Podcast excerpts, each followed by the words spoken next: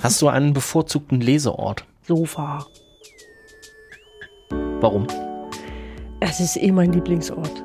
Ich, finde, es ist, ich weiß gar nicht, ob ob es Sachen gibt, die ich nicht am liebsten auf dem Sofa mache.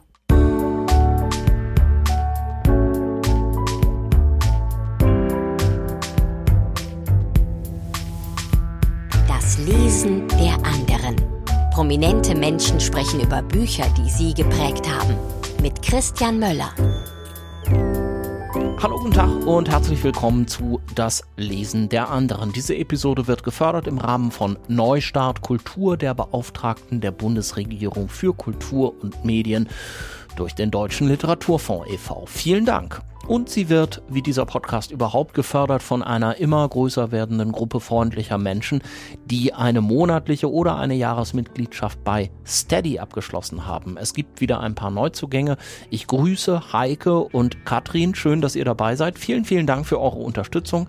Falls ihr jetzt auch SupporterInnen werden möchtet, schaut euch doch mal um auf daslesenderanderen.de slash unterstützen. Ich erzähle später auch noch ein bisschen mehr dazu, jetzt aber erst einmal zu meinem Gast. Sie ist eine der spannendsten und vielseitigsten deutschen Schriftstellerinnen, die ich kenne. Kirsten Fuchs hat ihre Anfänge in der Öffentlichkeit gemacht als Lesebühnenautorin, unter anderem bei der legendären Bühne Chaussee der Enthusiasten. Heute hat sie ihre eigene Lesebühne in Berlin namens Fuchs und Söhne. Sie hat mehrere Romane geschrieben, unter anderem Die Titanic und Herr Berg. Sie schreibt Kolumnen für das Magazin. Sie schreibt Kindertheaterstücke fürs Berliner Gripstheater. Sie schreibt Kinderbücher zusammen mit der Illustratorin Cindy Schmidt, nämlich eine wahnsinnig witzige Reihe namens Der miese Pups. Und sie schreibt Bücher für Jugendliche oder junge Erwachsene, die aber auch von mittelalten oder alten Erwachsenen noch sehr gut gelesen werden können. Der erste Band hieß Die Mädchenmeute, ist wahnsinnig erfolgreich gewesen und gerade ist der Nachfolger erschienen, Kirstens neuer Roman Mädchen Meuterei. Auch darüber sprechen wir und dass diese Bücher auch mit den Büchern zu tun haben, die Kirsten für das Lesen der anderen ausgewählt hat, werdet ihr jetzt gleich hören in unserem Gespräch. Ich wünsche euch dabei viel Spaß.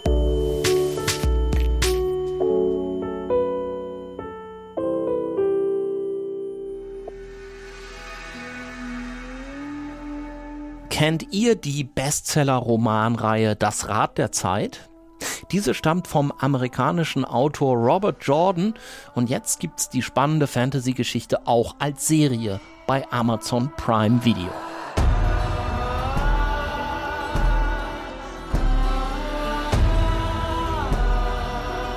In der kleinen Stadt Two Rivers kommt eines Tages eine seltsame und mächtige Lady an. Sie prophezeit einer Gruppe aus fünf jungen Männern und Frauen, dass einer unter ihnen der Auserwählte ist. Dieser ist dazu bestimmt, die Menschheit zu retten oder zu vernichten und das Gleichgewicht zwischen Licht und Dunkel für immer zu verändern. Die fünf müssen sich entscheiden, ob sie dieser Fremden und einander das Schicksal der Welt anvertrauen, bevor die Dunkelheit aus ihrem Gefängnis bricht und die letzte Schlacht beginnt. Das Rad der Zeit, die neue Serie bei Amazon Prime Video. Die ersten drei Folgen sind schon jetzt verfügbar. Danach folgen jeden Freitag zwei neue Folgen bis zum großen Finale am 23.12. Wenn ihr reinschauen wollt, den Trailer zu Das Rad der Zeit verlinke ich euch in den Show Notes.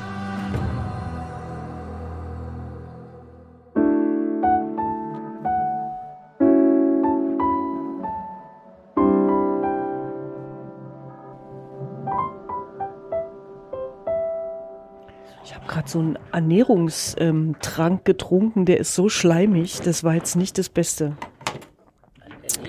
Ja, so für busy Leute, die ihre ihr Das Essen so, so, trinken. ähm, hm? So Frank Thelen essen oder was? Bisschen peinlich, ich habe das bei Riso gesehen.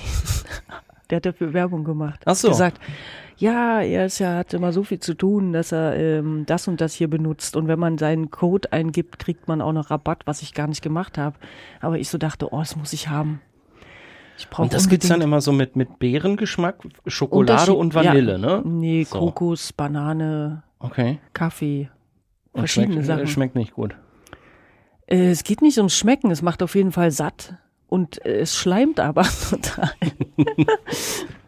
also wenn man äh, für Sprecher ist es dann wieder nix, ne?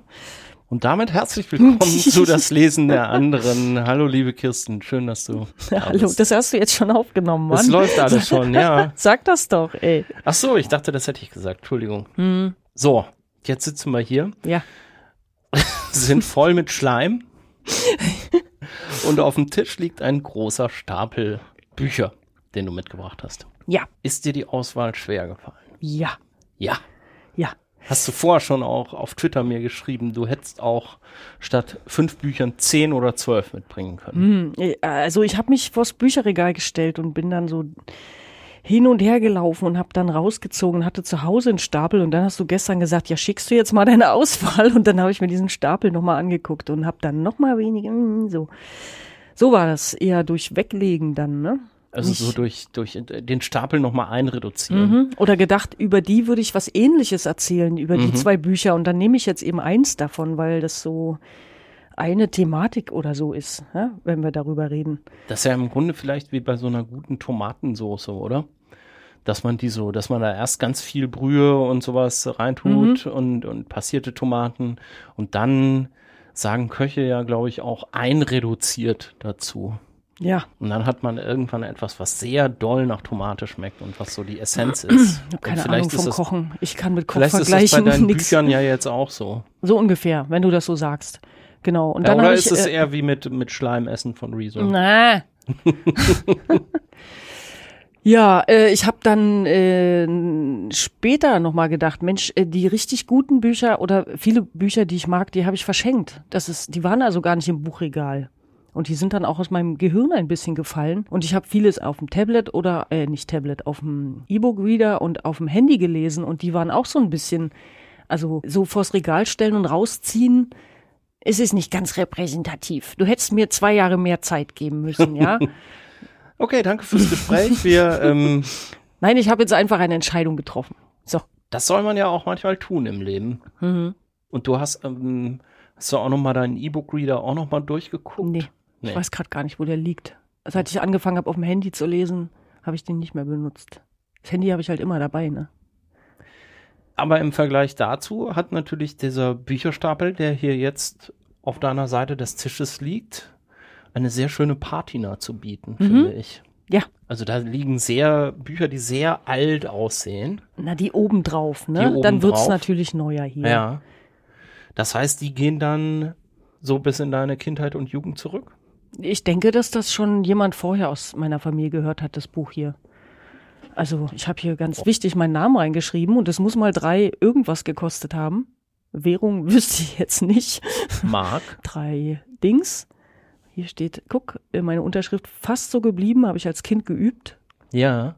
Mhm. Stimmt, es gibt so ein Alter in der Kindheit, wo man anfängt, Unterschrift Mhm. zu üben, ne? weil man weiß, dass Erwachsene das machen. Genau. Und in meinen alten Büchern steht hier oben dann so mein Name. Ganz wichtig.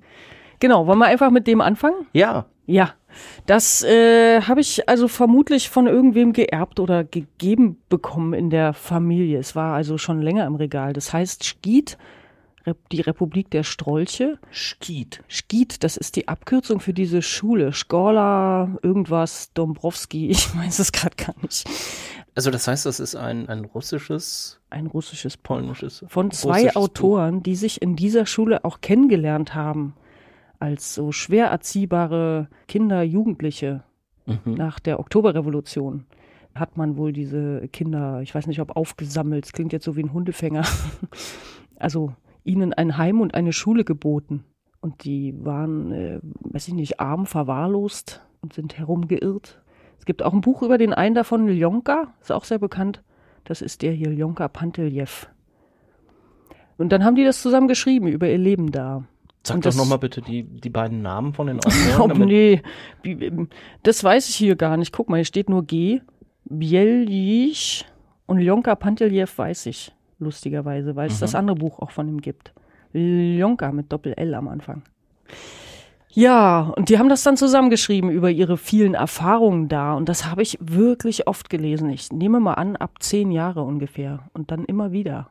Also das heißt, damit man sich das so vorstellen kann, das ist ein Buch von zwei ehemaligen Problemschülern über eine Problemschule und Problemschüler. So, So, ungefähr. ja. Ja, ich weiß nicht, ob es äh, ob's Problemschüler so trifft, weil das waren ja einfach obdachlose Kinder. Ach so, Ja. ja. Die natürlich mit Klauen und Prostitution wohl auch und verschiedenen anderen, das wird hier nicht thematisiert, aber habe ich später mal gelesen darüber, sich so über, über Wasser gehalten haben und dann eben in dieser Schule gelandet sind. Da sind auch Schüler, äh, also Jungs, die da keinen Bock drauf haben, die da auch abhauen und die da eben so wachsen zusammen als Gruppe. Und das fand ich immer ganz toll, weil das so ein Kapitel eingeteilt ist. Entweder sich das dann um einen Lehrer so dreht, der neu kommt und da auf Granit beißt bei den Jungs, oder irgendwie ein neuer Junge kommt, der, der da erst in die Gruppe reinkommen muss. Und, und dann machen sie zum Beispiel Zeitungen. Das ist mein Lieblingskapitel da drin, dass alle diese Jungs dann später eine Zeitung gestalten wollen und dann liest die gar keiner mehr, weil alle eine Zeitung machen. Und die hängen sie da so in die Flure und äh, niemand hat mehr Zeit, sich die anzugucken. Und es gibt so einen totalen Druck und Konkurrenz und so. Das ist ja so ein bisschen wie heute mit sozialen Medien. Ne? Äh, genau. Alle Leute Ja. wollen irgendwie was publizieren, selber Publisher werden und so und ähm, niemand, niemand ist mehr einfach Niemand damit zufrieden, was zu lesen von Ja. anderen. Blogger im Grunde genommen. Ja, Hier schon. Hm. Stimmt. Ja, ja, das, äh, wie gesagt, das habe ich immer wieder zur Hand genommen. Also, also auch als ich schon deutlich älter war, als die Zielgruppe hier vielleicht ist. Wenn ich krank bin, muss ich was von früher lesen. Da Ja, bin ich so schwer nostalgisch. Da habe ich das auch immer mal wieder rausgeholt. ja. wie, wenn, wenn, du, wenn du krank bist, dann, dann lese ich dann, Kinder- oder Jugendbücher. Ja, Ja. Eine Zeit lang die Bravo, aber das jetzt wirklich lange her. Wenn ich krank war, dachte ich, muss mir eine Bravo angucken. aber dieses hast du jetzt gerade schon gesagt, hast du irgendwie mit zehn oder so das erste Mal Mhm. gelesen und hast du bekommen bei von jemandem aus deiner Familie. Ja, also es war gefühlt schon immer da, das Buch. Mein Bruder hat's gelesen, meine Eltern haben's gelesen, so. Es war auch ein großer Erfolg, also in der UdSSR und aber auch in der DDR gewesen. Ziemlich bekanntes Buch eigentlich. Auch Okay. verfilmt worden. Mhm. Ja. Wart ihr denn eine Leserfamilie? Ja, ich weiß nicht, ob das stimmt, wenn ich jetzt sage, in der DDR wurde eh viel gelesen. Es Aber ist besser, wenn, so, ne? wenn du es sagst, als wenn ich es jetzt sage. Ja. Also in meiner Familie wurde jedenfalls gelesen. Auch die Großeltern und äh, Tanten. gesagt, ne? Genau, da wurde viel gelesen. Und nackt gebadet. Verträgt sich auch nicht so gut. Ne? Da kann man ja abwechselnd machen. Ach so. Aber ist es denn, ähm, du hast es jetzt gerade so fast in Anführungszeichen gesagt, ist das denn eine, eine Sache, die irgendwie auch stimmt über, über die DDR, über die Gesellschaft der DDR, dass so viel gelesen wurde? Ich Wie ist deine schon. Wahrnehmung da? Ich glaube schon, aber ich kann es jetzt nicht belegen. Also müsste man jetzt hier mal ordentlich äh, Tante Internet befragen, wie die Zahlen so sind. Doch, ich glaube schon. Das hat äh, eine, also überhaupt sagt man ja, dass die Kultur eine große Rolle gespielt hat, weil es auch irgendwie immer geheime Botschaften da drin gab oder das wichtig war, hat der jetzt das und das gemeint. Also in dem Buch ist wohl auch so, dass in der UdSSR man nicht nur erfreut war über dieses erfolgreiche Buch, weil die Lehrer so schlecht wegkommen und Mhm. weil auch diese, äh, die, diese verwahrloste Jugend am, in der jungen Sowjetunion, das fanden die offiziell nicht so toll. Ich hatte mich das jetzt auch gerade gefragt, als du das so äh, gesagt hast, weil Mhm. was man ja weiß, ist, dass rebellierende Jugendkulturen ähm, Mhm. in der DDR, dass das eher so ein bisschen totgeschwiegen wurde und gesagt wurde, das, das gibt's bei uns gar nicht. Mhm. Ja, also und dass das auf jeden Fall nicht irgendwie thematisiert wurde. Deswegen hat mich jetzt gewundert, dass die überhaupt und dann schon in so einem in so einer frühen Mhm. Zeit in der Sowjetunion darüber schreiben, dass es nicht nur Leute gibt, die froh sind, Pioniere zu sein. Doch, das sind beim sie am Aufbau Ende des übrigens. sozialistischen Sta ah, ja, Am Ende sind sie natürlich ja. vernünftige Kommunisten und so. Ja. Wie sich das gehört. Vielleicht mussten sie das dann auch hinten ranschreiben, das weiß ich nicht. Aber noch mal ganz, noch mal ganz kurz zu dem, wo wir gerade waren. Leseland DDR. Du hast jetzt gerade gesagt, ja, man müsste empirisch und ich kann es auch nicht belegen. Mich würde deine Wahrnehmung interessieren. Welche Rolle hat für dich denn Lesen gespielt? Einer Kindheit und Jugend. Mein Bruder hat wahnsinnig viel gelesen, der ist dreieinhalb Jahre älter. Oder ein drei? Nicht drei Viertel. So. ist ja egal. Er ist älter. Und ich habe mich immer auf die Bücher schon gefreut, die er gelesen hat. Und er hat sehr, sehr schnell gelesen.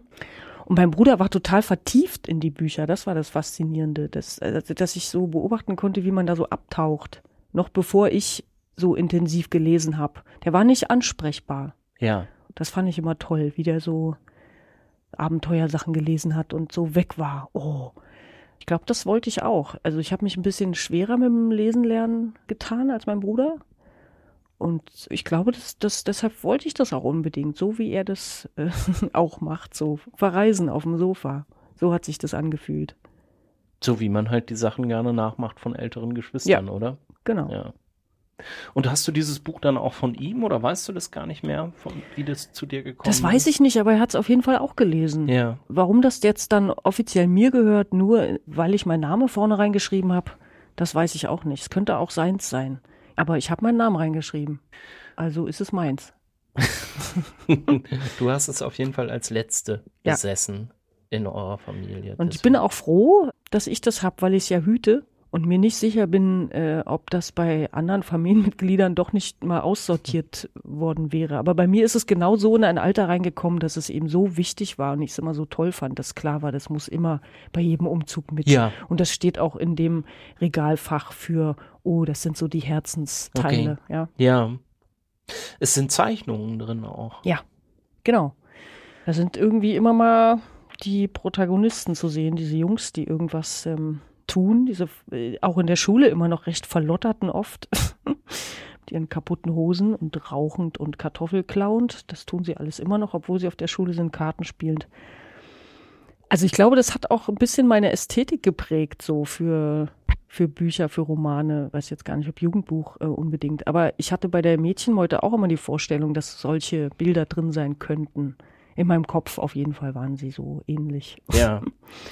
Mädchenmeute ist dein erster erfolgreicher Jugendroman oder Roman für junge Erwachsene, der auch von Erwachsenen gelesen Mhm. werden kann. Ich glaube, das ist die offizielle Genrebezeichnung. Mhm, genau. Ähm, deswegen wäre ich jetzt da natürlich auch eh drauf gekommen, weil das ja doch relativ bezeichnend ist, dass du hier als Mhm. erstes ein Buch auf den Tisch legst, wo es um aufmüpfige, im weitesten Mhm. Sinne junge Menschen geht. Nur sind es hier halt Jungs, ne? Also Na du hast eben, hier äh, quasi das nochmal neu geschrieben mit Mädchen, oder? Naja, nicht. Also, so weit wo ich jetzt nicht gehen, aber eben um Gruppenstruktur. Ich glaube, das hat mich immer interessiert. Ja. Wie die so sich miteinander finden. Also wie, wie am Anfang jemand nichts erzählt und sie den so nach und nach ähm, doch integrieren, knacken und lieb haben. So, das fand ich immer schön. Wie sich so eine Figur dann öffnet in der Gruppe. Hast du dich mit denen identifiziert auch? Mit den Jungs? Das ist ja jetzt eine Frage, habe ich das oder nicht? Wenn ich es nicht gemacht habe, dann, oh Gott, jetzt wird es echt kompliziert. Wenn ich es nicht gemacht habe, dann nicht nicht, weil es Jungs sind, sondern weil sie in einem wirklich anderen Leben steckten als ich. So. Ja. Aber wir haben zum Beispiel auch gerne so lumpige Spiele gespielt, sowas wie äh, irgendwie dreckige Abenteurer und Krieg oder irgendwie nichts besitzen und was ausbuddeln oder eben im Wald leben. Solche Spiele kann ich mich erinnern. Habe ich zum Beispiel mit meinem Freund Björn gespielt, aber auch mit meiner Freundin Janette. Meinst du inspiriert von Skit? Das weiß ich nicht, ob es wirklich daher kam. Es war einfach so ein Abenteuerbedürfnis. Und das hieß natürlich, man, man ist auf sich allein gestellt. Man muss jetzt gucken, wo man irgendwie Nahrung herkriegt und so. Und, und man ist nicht reich. Ich glaube, das war Ja. ganz wichtig bei diesen Spielen. Man ist Ah, ja. definitiv nicht reich. Ich kann mich nicht erinnern, dass wir mal sowas gespielt hätten. Wir hätten eine Kutsche oder wir würden was besitzen. Wir hatten immer nichts. Als die Fetzen, die wir auf dem Leib trugen. So. Okay. Nicht, dass wir wirklich nur Fetzen anhatten im Spiel, ja. Habe ich schon Weil verstanden. das die so Guten, schlimm sind meine weil, weil das die, DDR-Klischees auch Weil nicht. das die Guten sind oder so, keine Ahnung. Das ist ja echt interessant, soweit habe ich noch gar nicht drüber nachgedacht. Du meinst, dass ihr sowas eher gespielt habt, weil ihr euch mit im weitesten Sinne mit Sozialismus identifiziert habt? So? Nein, weil das ja die Abenteuer sind. Wo kommt denn das Zeug her und so, was man, was man braucht? Und wie kommt man durch? So Tom Sawyer ist zum Beispiel ja auch so. Ja. Und der Huckleberry Finn im Grunde genommen eher. Oder sich mit einem Floß durchschlagen. Es gab auch so ein Buch Rikki Tikki Tavi. Das ist ein Ja. Floß gewesen. Ja. Ich kann mich jetzt an die Handlung nicht erinnern, nur so vom Gefühl her eben, dass man draußen ist und dann muss man irgendwie ein Tier fangen und braten. Und es, äh, tatsächlich ist das relativ viel bei Mädchen heute so ein Bedürfnis und ein Anlass gewesen, das zu schreiben. Ja. So also diese die- Welt. Genau, da wollen ja die äh, Mädchen auf der Klassenreise, die sie unternehmen und wo sie sich dann abseilen, auch letztlich für sich selbst auf eigenen Füßen stehen, oder? Ein Camp ist das am Anfang, Camp, wo die ja. abhauen. Genau. Na, das Camp ist am Anfang so organisierte Wildnis. Da gibt's halt noch ein, eine erwachsene Person und die sagt, hey, jetzt machen wir Wildnispädagogik, so ungefähr. Und dann äh, ergibt sich das, dass die weglaufen. Das ist nicht wirklich in denen drin. Weil ich auch glaube, das ist gar nicht mehr eine große Sehnsucht bei Kindern und Jugendlichen, dass man unbedingt im Wald rumstromern muss und ähm, Fisch braten. Mhm. Bist du viel im Wald rumgestromert oder wo bist du rumgestromert? Ich glaube, du bist ja größtenteils aufgewachsen. Wir sind ja in meinem anderen Podcast dort auch schon Mhm. rumgelaufen zwischen hohen Häusern in Berlin-Hellersdorf. Mhm. Ne?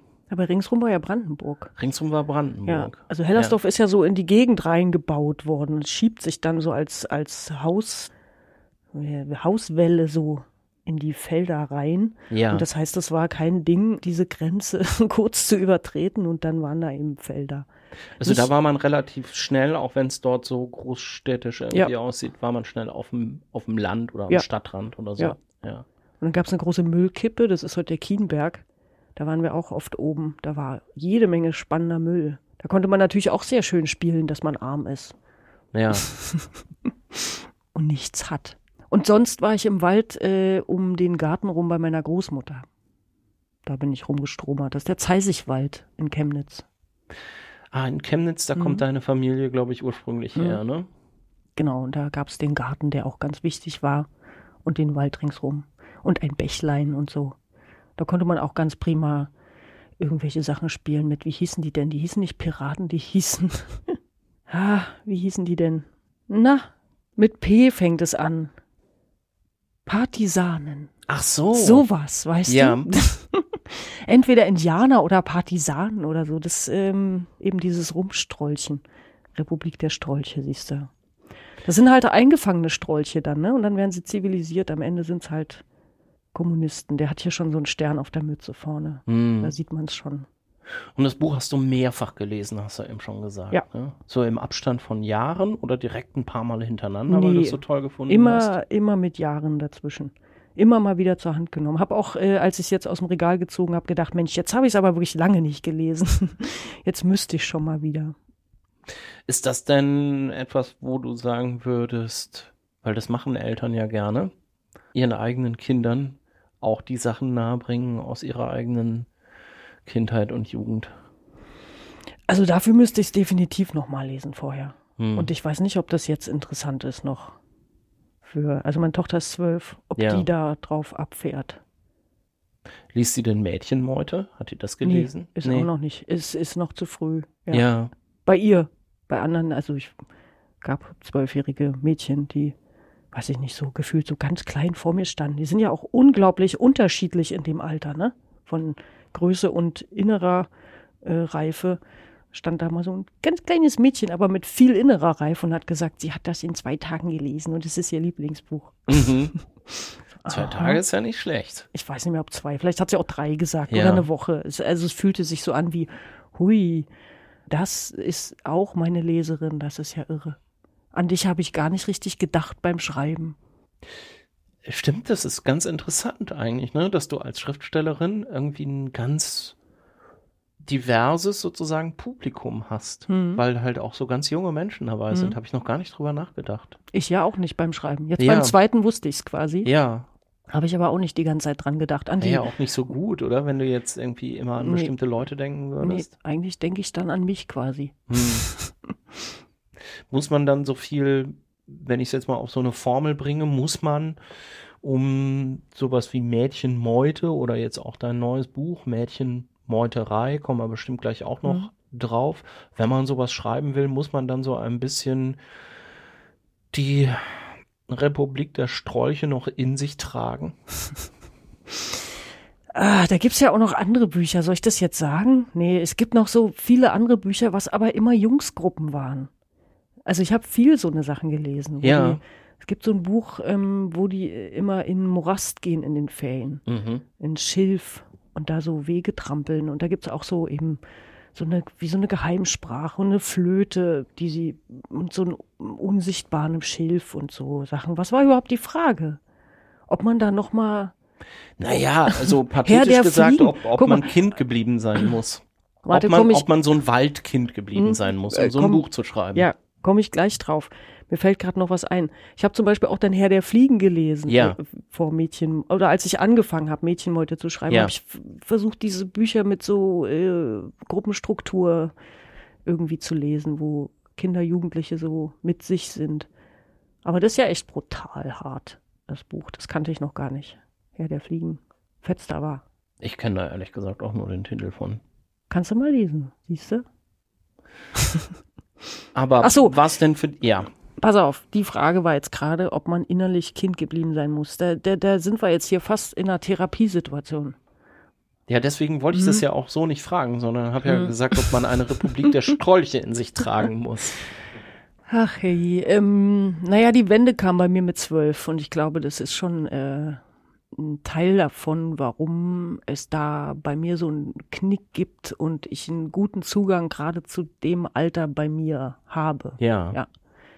Ich sage jetzt mal guten Zugang, anstatt vielleicht, was wäre gestockt an der Stelle, vielleicht auch im Wachstum. Ein Teil, weißt du? Ich habe es irgendwie als Vorteil empfunden als Schriftstellerin, muss ich sagen. Jetzt auch fürs Krippstheater zu arbeiten oder irgendwie äh, Jugendkinderbuch zu schreiben, dass ich merke so, ich kann da total schnell hin. Ja? Tür auf, rein. So. Die Wende kam mit zwölf Mhm. und du hast mir in unserem anderen Gespräch auch schon mal gesagt, du hast das fürchterlich gefunden. Ne? Mhm. Du hast, das glaube, was du damals gesagt hast, ist, ich habe das überhaupt nicht verstanden. Kannst du noch mal erzählen, wie sich das für dich angefühlt hat? Für den jungen, jungen Strolch Kirsten Fuchs? Naja, ich fand die DDR halt gut. Man hat mir auch gesagt, dass sie gut ist, so ungefähr. Und dann glaubt man ja auch Eltern.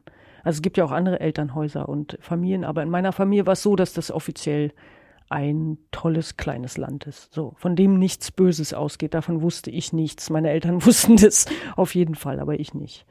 Das, mein Bruder wusste das auch schon übrigens, ähm, dass das nicht in Ordnung ist, das Land. Aber für mich war es eben einfach, oh, das ist meine Heimat und so, hier bin ich gerne und mir geht's gut, bla. Und als die Wende kam, äh, dachte ich, wieso äh, ist das, wie, wie ja, ja, ich verstehe es nicht, fasst es ja eigentlich sehr gut zusammen, ich verstehe es nicht. Und dann haben mir irgendwie lauter andere Leute im Grunde genommen gefühlt alle gesagt, dass das richtig ist und dass sie das alles wussten. Und ich, ich wusste, ich kam mir einfach doof vor, weil ich es nicht wusste. Und auch so Klassenkameradinnen, die dann gesagt haben, ja, klar ist ja auch alles Müll und wir wollen da in Wahrheit was anderes. So, und dann brach das so weg, so, aha. Das niemand hat, niemand fand das gut, nur ich. so kam ich mir vor.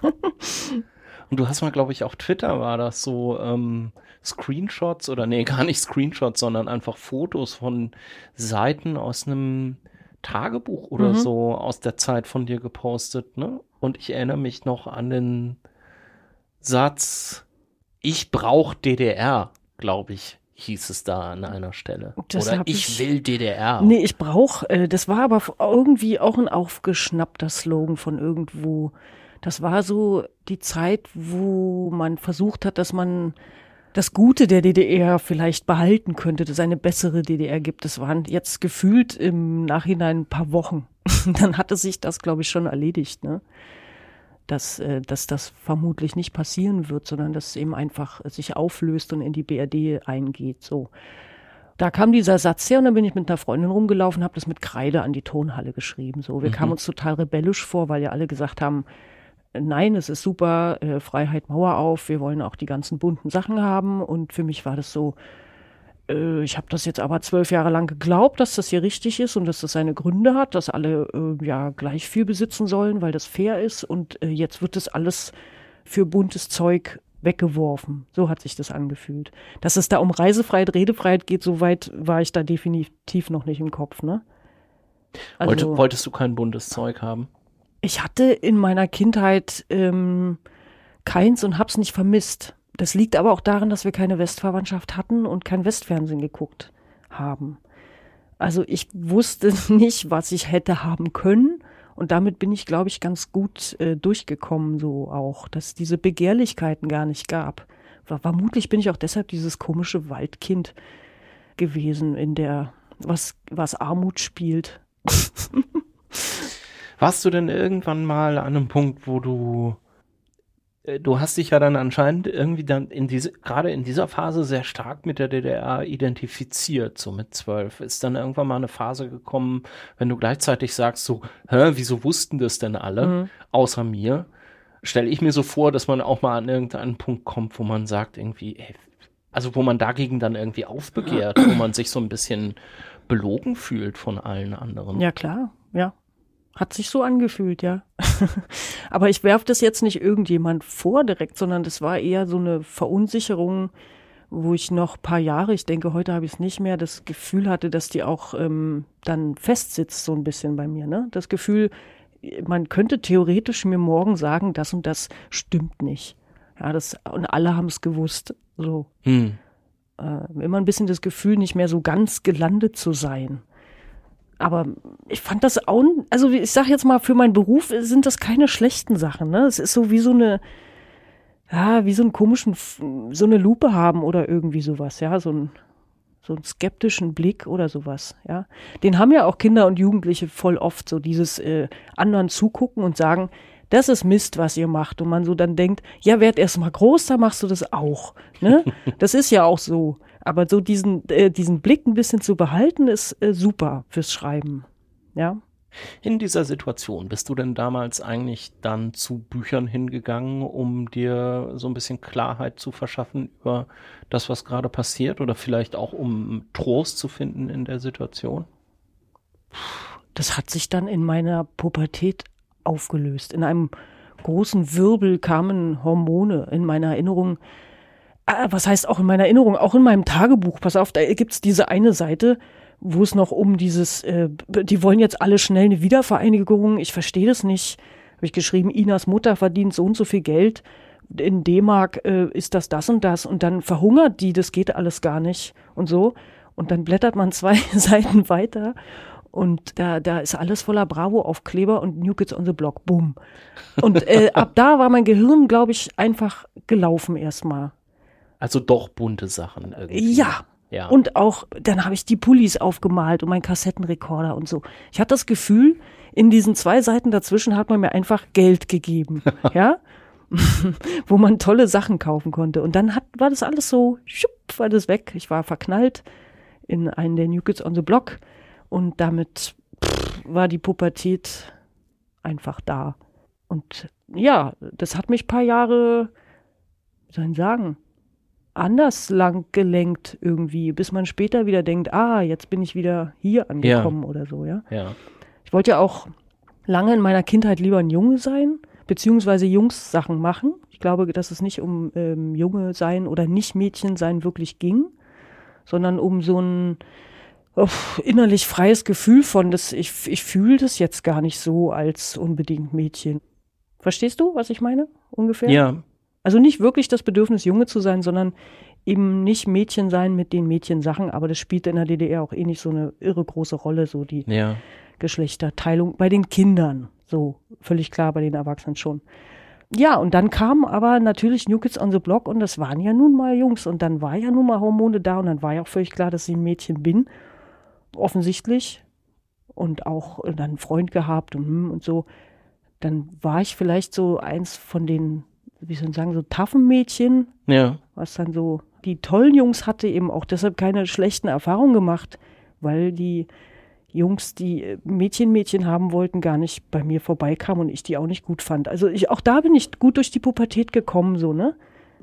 Aber viel später dann gedacht, so, ah ja, da war ja noch was, da war ja dieses Gefühl von äh, Waldabenteuer, äh, mm. völlig frei sein, in mir drin, was ja völlig verrückt ist, wenn ich mit Leuten über die DDR rede und das Gefühl habe, ich wäre innerlich viel freier gewesen als nach der Wende. Einfach weil Geschlechterzuschreibung, Pubertät. Ja. Und auf einmal war da, ähm, ja, war alles anders. Aber eben für die paar Jahre. Später habe ich das dann auch wieder gedacht, so, ach, ist ja eigentlich immer noch so, guck mal. Ja. War das denn eigentlich eine Zeit, von der du jetzt gerade gesprochen hast, Pubertät, wo dann für dich Lesen und Bücher noch eine Rolle gespielt haben? Ja, habe ich immer noch gelesen. Ja. Ist das, das nächste Buch auf dem Stapel? Ist das aus dieser Zeit? Ich glaube, das ist später. Pubertät ist von bis, jetzt muss man mal überlegen, 12 bis 14, 15, Ja, 16. Dann ja. ist man eigentlich so aus dem, aus so, ja, großen ich- Geschlinger erstmal raus. ja, doch schon. Ja. Ja. Was ich da gelesen habe, doch, das weiß ich, das habe ich aber nicht mit. Das ist ein, ein Tagebuch von einem Mädchen, was auch Gedichte schreibt. das war dann wichtig, äh, zum Beispiel das Buch in der Zeit. Weil du auch Gedichte geschrieben hast. Ja, genau. Ein äh, und Tagebuch habe ich auch geschrieben. Das war mein Lieblingsbuch zu der Zeit. Das, Das habe ich aber nicht mit jetzt. Ja. Also das heißt, du hast früher angefangen zu schreiben. Ja, Geschichten ausgedacht habe ich mir schon immer, habe ich meiner Oma erzählt. Die hat sich das alles angehört. und dann habe ich meinem Papa mal was diktiert, der hat es dann aufgeschrieben, dann habe ich es abgemalt. Also als ich noch nicht schreiben konnte, Mhm. habe ich das Die so Buchstaben nachgemalt gepinselt, Ja. genau. Über Winnetou und Tokaito, also auch wieder schwere Abenteuergeschütze, Mhm. wo es eine Seite gibt, wo sie sich mit einem Messer durch die Tür sägen, worüber ich mich früher sehr äh, später sehr gefreut habe als Tischlerin dann, dass sie sich mit einem Messer durch die Tür sägen. Das war mein erstes Buch quasi. und dann habe ich äh, Tagebuch geschrieben, ja, schon also auch zu DDR-Zeiten mit Ja. zehn vielleicht angefangen. Gibt's viele Hefte. Und Gedichte. Später, genau. Dann Weißt, weißt du noch ein Gedicht? aus meinem Kopf heraus jetzt. Ja. Uiuiuiui. Ui, ui, ui. Mm, nee. Inhaltlich. Du willst jetzt nicht, dass ich das aufsage, oder? Wenn du es noch gewusst Nee, hättest. nee, nee, nee, Musst nee. aber auch nicht. Äh, ich war dann, da sind wir auch wieder bei Pubertät. Ich saß in drei Fächern neben meinem ersten Freund und da war ich dann versetzungsgefährdet. ja, das ist Logischerweise. äh, nachvollziehbar. Als meine Mutter den Zusammenhang rausfand, musste sie dann lachen und dann wurde ich einfach umgesetzt. Dann ging es da wieder. Und da weiß ich, da gibt es auch ein ganz dramatisches Gedicht darüber, äh, dass, ähm, wie schlimm das ist, dass ich versetzungsgefährdet habe ich bestimmt nicht hingeschrieben, sondern wie unverstanden ich bin und wie schwer ich es habe und so. Kommen wir zu deinem, kommen wir zu deinem nächsten Buch. Ja, Es sieht auch noch relativ alt aus, was da auf dem Stapel das ist liegt. auch aus dem Familienbestand zu mir gewandert. Hier steht Ja. aber nicht mein Name drin. Ich denke, dass es vorher meiner Mutter gehört hat. Vielleicht gehört es sogar noch meiner Mutter. Verlag Volk, Volk und Welt Berlin. Das ist äh, Saul Bellow, der Regenkönig. Und ich habe jahrelang gesagt, das ist mein Lieblingsbuch, Ah ja. ohne es nochmal gelesen zu haben. Hab's aber oft gelesen. Sagen wir mal das erste Mal vielleicht mit 19. So. Mhm. Ja, und das hat mich irgendwie ähm, auch an einer Stelle berührt, wo ich dachte, die hätte mit mir zu tun. Weißt du, was ich meine? Ja, Ja, klar. ein Teil von mir. Und jetzt habe ich gestern reingeguckt, weil ich ja die Auswahl gemacht habe und habe mich so geärgert und hätte es fast jetzt gar nicht mitgenommen. Habe aber gedacht, komm, du hast jahrelang gesagt, es ist dein Lieblingsbuch. Mhm. Jetzt bringst du es einfach mal doch mit. Wieso hast du dich geärgert? Fangen wir mal vorne an. Saul Bellow, Literatur- und Nobelpreisträger, ja? Ja. Kann man schon mal kennen, kennen aber gar nicht so viele. Stimmt. das Buch auch nicht.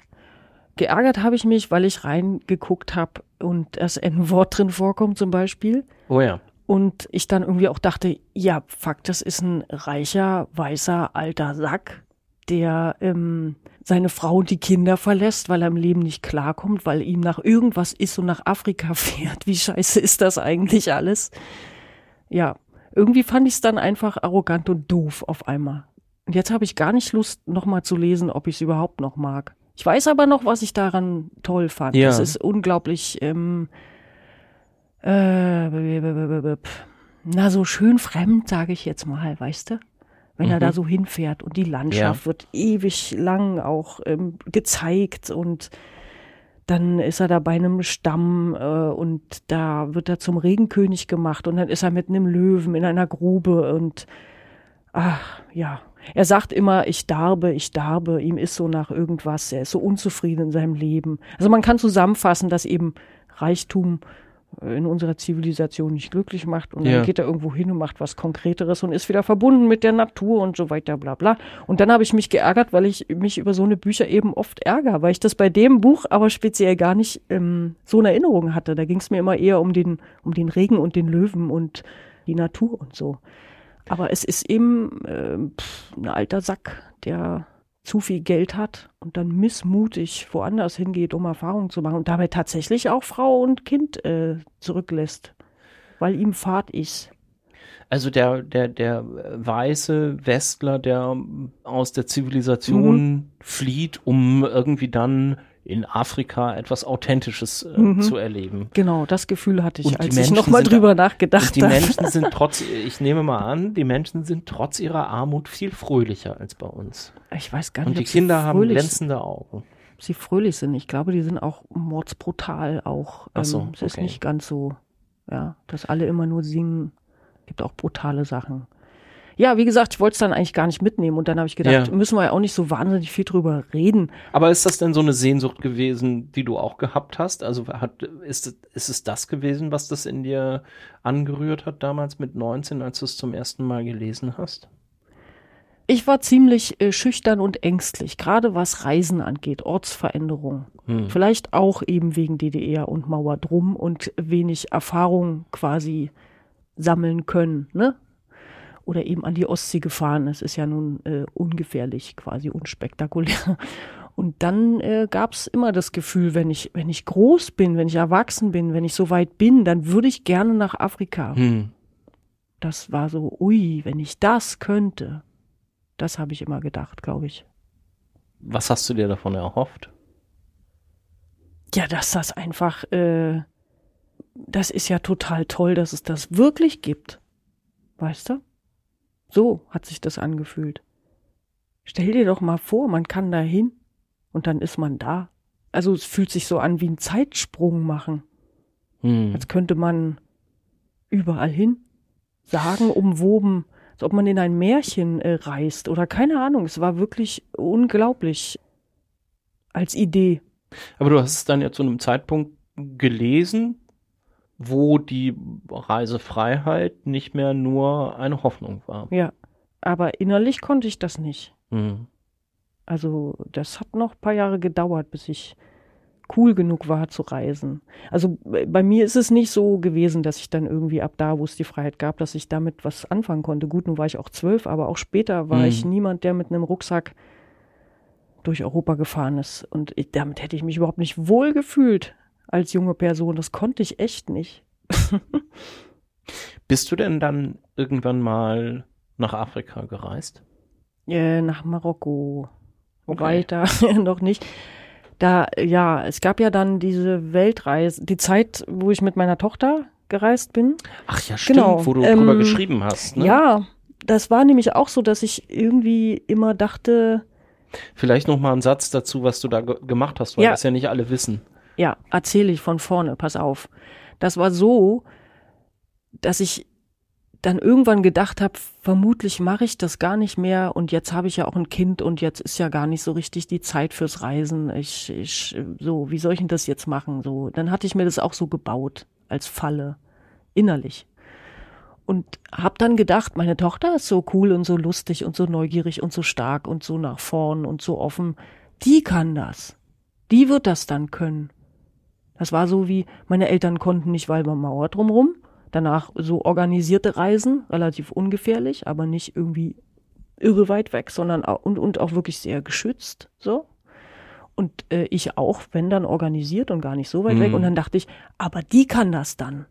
Und dann dachte ich, nee, das ist falsch. Das ist so wie wenn ich nicht Tänzerin werde und dann kaufe ich ihr diese Schuhe Ja. ne? und sag, los, tanz, weil ich habe ein schlimmes Bein. und dann dachte ich, nee, ich muss das mit der zusammen machen. So ist die Lösung. Und da gab es dann diese Idee äh, für die Weltreise. Das war ein Jahr, bevor sie in die Schule kam. Ähm, dachte ich, jetzt haben wir auch wirklich Zeit und jetzt mache ich das mal. Und da war Afrika mit auf dem Plan. Und da waren wir in Marokko bei Freunden und dann wurde das Kind krank, sonst wäre Südafrika noch dabei gewesen. Okay. Das heißt, es ist noch nicht ähm, erfüllt. Ja, Kommt ja vielleicht ja. noch. Aber Indien war dabei. Das ist ja auch extrem krass. Ja. Ja, als Erfahrung. So, als, wie soll ich sagen, als Oha. Nicht als Aha-Moment, sondern als Oha-Moment. Lass uns mal zu deinem nächsten Buch kommen. Ja. Ein gelbes Reklamheft liegt als nächstes auf dem Stapel. Ich wollte trotzdem nochmal sagen, dass ich mich, dass ich eigentlich das nicht mitbringen wollte. Ich habe wirklich bis heute Morgen nochmal überlegt, ob ich es jetzt mitbringe oder nicht. Ja, es ist kein Lesetipp sozusagen, weil das ist eben dieses, wenn es eben diese Kultur viel gibt von Männern, die darüber schreiben, dass sie jetzt eine Krise haben und dann nach Afrika fahren und man das viel liest, dann ist das ja auch das, was man gelesen hat. Hätte es ein ähnliches Buch von einer Frau in der Zeit in meinem Leben gegeben, hätte ich wirklich lieber das mitgebracht. Ja. Verstehst du das? Ja, Ja. klar. Ja, und das hat mich dann geärgert, dass da, dass da irgendwie keins war. Wo war das denn?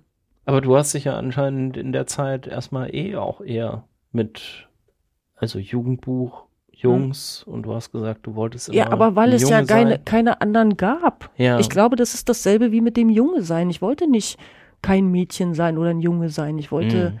das erleben, was die erleben. Aber in Ermangelung, habe ich noch nie benutzt, die Formulierung, in Ermangelung einer Alternative mit Frauen oder Mädchen drin. Ich glaube, das ist es. Ich würde gern äh, diese zwei Bücher eben mit gemischten Gruppen oder mit Mädchen auch dabei haben können. Aber es gab sie nicht. Oder sind an mir nicht vorbeigekommen. So. so viel zum äh, Nobelpreisträger Saul Bellow. Jetzt kommt der Nicht-Nobelpreisträger, aber gute Typ, im Wesentlichen schon, oder? Guter Ja. Typ, Ernst, Ja. Ernst Jandl. Laut und Luise, so heißt das. Das sind einfach so, ist eine Auswahl seiner Gedichte, oder? Das ist ein relativ bekanntes, glaube ich. Es gibt ja viele Gedichtbändchen, Bänder von ihm, aber Laut und Luise war, kam so mit als erstes bei mir vorbei. Und das kam durch den Schulunterricht und es war irgendwie total toll, weil ich eine Lese, nicht wirklich eine Leserechtschreibschwäche, aber es schwierig hatte mit dem Lernen und auch lange schlecht, was heißt schlecht? Ich will das gar nicht sagen. Falsch auch nicht. Alternativ geschrieben habe. Ja. Ja.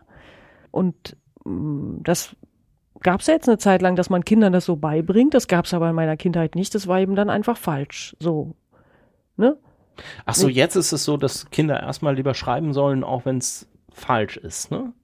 Naja, Oder es was- ist wohl nicht, es ist wohl gar gerade? nicht so sinnvoll, es so zu lernen, Ah, ja. sagt man jetzt irgendwie auch wieder. Aber es gab eine Zeit, wo man das so gemacht hat und wo es dann nicht, wo es nicht so, so dieses falsch sofort gab. Ja. Ja. Und bei mir gab es einfach sehr lange dieses, das ist falsch, was mir aber wurscht war im Tagebuch zum Beispiel. Das ist sehr lustig. Da kann ich ja machen, was ich will. Da Ja. kann ich aber auch sehen, wie meine Rechtschreibung eben war. Ne? Ja. Und dass alles so aneinander hängt und dass ich selber nicht weiß, was ich da eigentlich von mir, mir mitteilen wollte. Macht aber nichts. Äh, Hauptsache, das Kind hat geschrieben.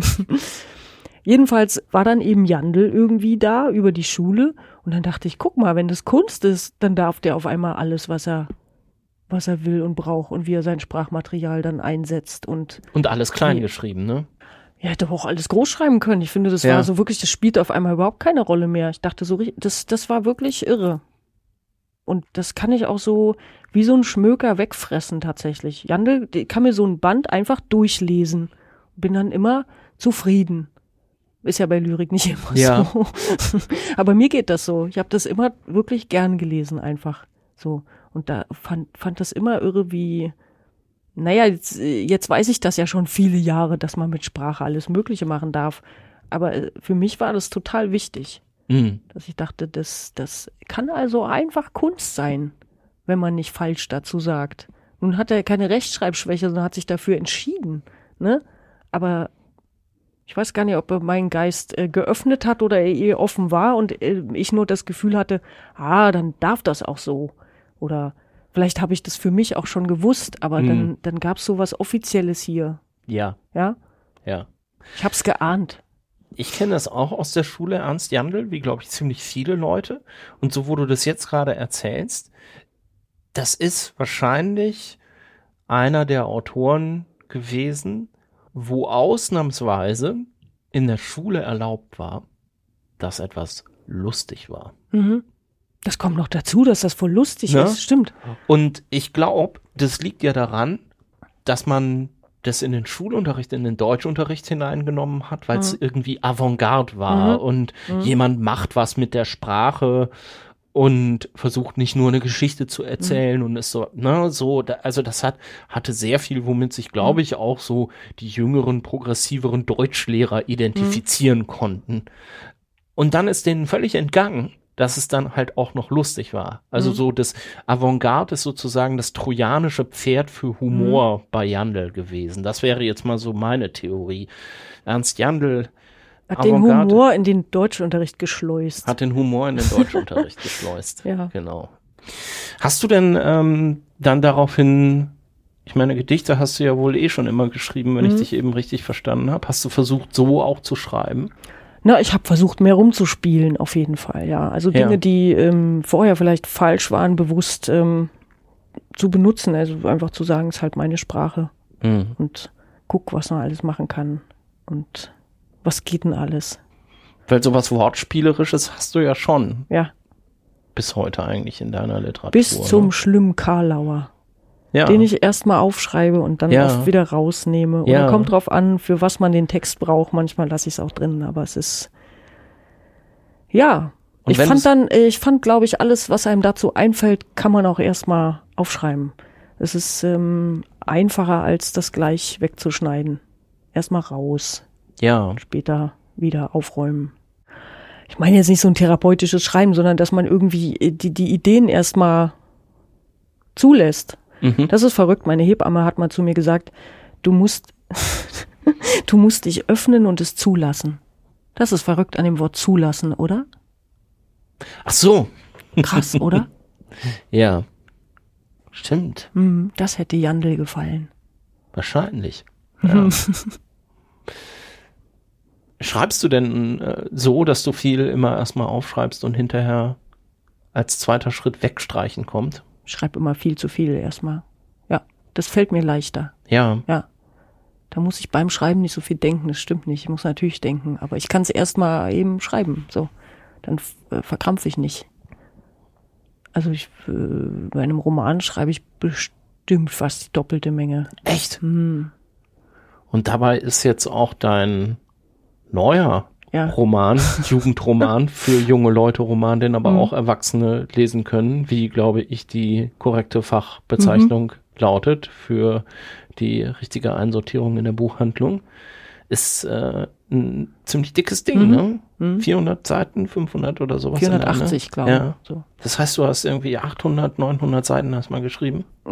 Ja, ich habe äh, dann beim Kürzen habe ich viel aneinander geklebt, damit es, ähm, damit man nicht das Gefühl hat, dass es wegfliegt. Das fällt mir nämlich auch leichter, wenn ich es rausnehme, trotzdem aufzuheben, erstmal in Ja. so einer Nebendatei. Ich weiß, dass dass das äh, nicht nochmal gebraucht wird.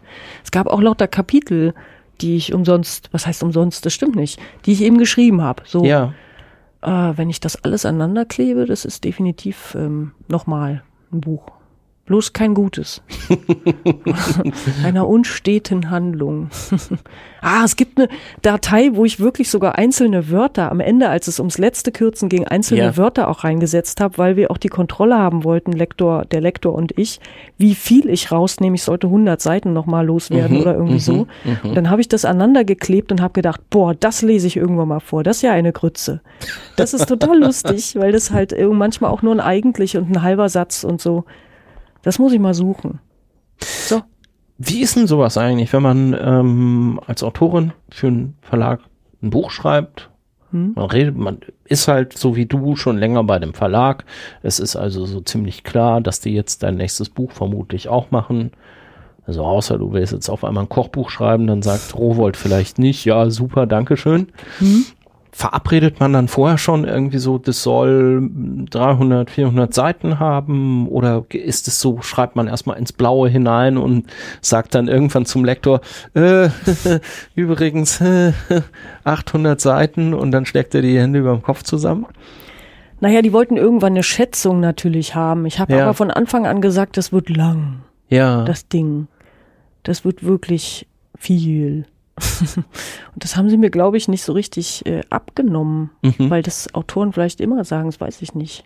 Weil sie ihr Werk so wichtig nehmen, dass sie sagen, ah, ich habe noch so viel zu tun und ich schaffe das nicht und so, dass sie denken, das sagt man nur so. Aber es war wirklich so, dass das, äh, sie haben am Anfang zwei Jahre vereinbart und ich habe gesagt, das wird nix. Das klappt nicht. Dann waren es vier am Ende und auch die Menge des Textes wurde unterschätzt. Ich habe ja noch geschrieben, als es in der Vorschau drin war, da steht irgendwas mit 320 Seiten oder ah, so. Hm? Okay. Und deshalb ist der Preis auch gar nicht ganz angemessen diesem Klopper. Also er ist jetzt äh, ordentlich dick und kostet, ich hab's vergessen, was er kostet. Er müsste mehr kosten für pro Kilo quasi, ja, wenn man das so wiegt das Buch. Macht das aber nichts. So Vielleicht ist das ja ein, hab ich gedacht, auch ein Kaufanreiz, wenn die Leute denken, hier kriege ich 100 Seiten mehr, als ich sonst für den Preis bekomme.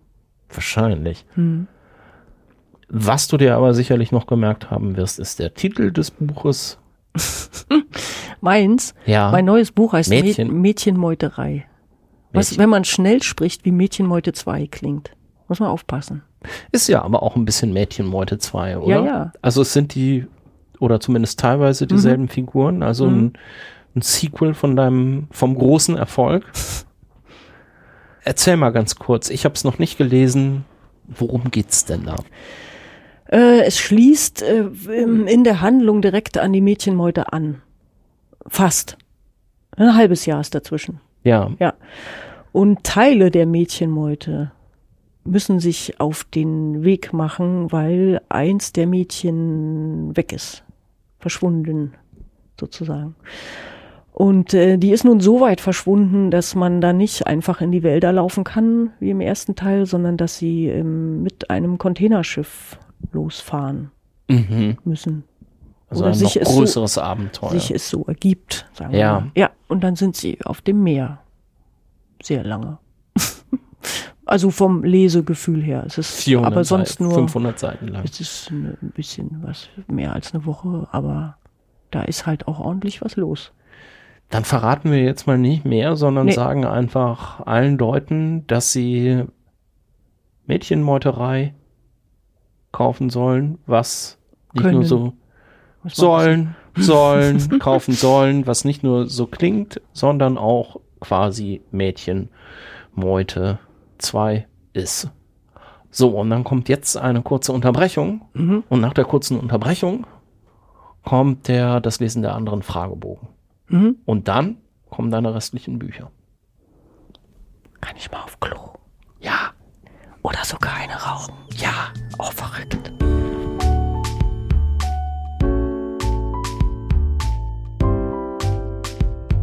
Ihr hört das Lesen der anderen. Heute mit der Schriftstellerin Kirsten Fuchs und wie immer mit der Hilfe vieler wahnsinnig netter Leute bei Steady.